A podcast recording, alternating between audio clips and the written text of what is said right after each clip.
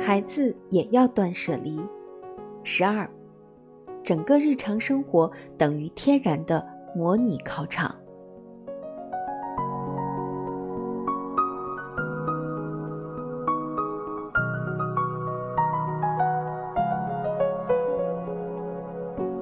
学习用心观察日常生活与仔细思考当下道理相通。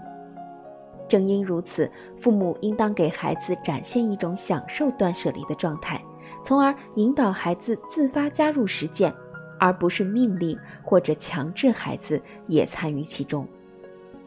那么，孩子如何才能不断积累自行面对事物，并且自主思考、选择、决断的经验呢？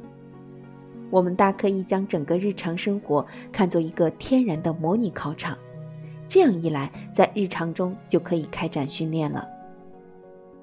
应试学习的入手点居然在日常生活，想必大多数人都不曾考虑到这一点。锁定报考院校很容易，但是如何着手应试却是一个大难题。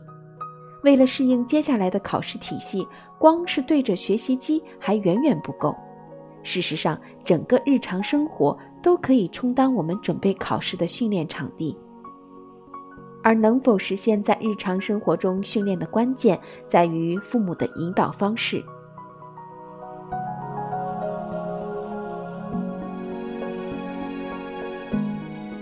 起初可以只是很小很小的一步。如前所述，哪怕是从整理抽屉里的一支圆珠笔开始也无妨。我要对整个屋子断舍离。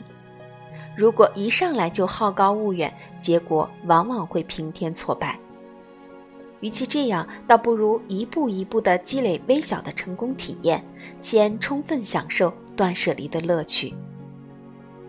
越是临近考试，我希望大家越能注意积累生活中的小小成就感。因为这对于考试和断舍离而言都是极其重要的步骤。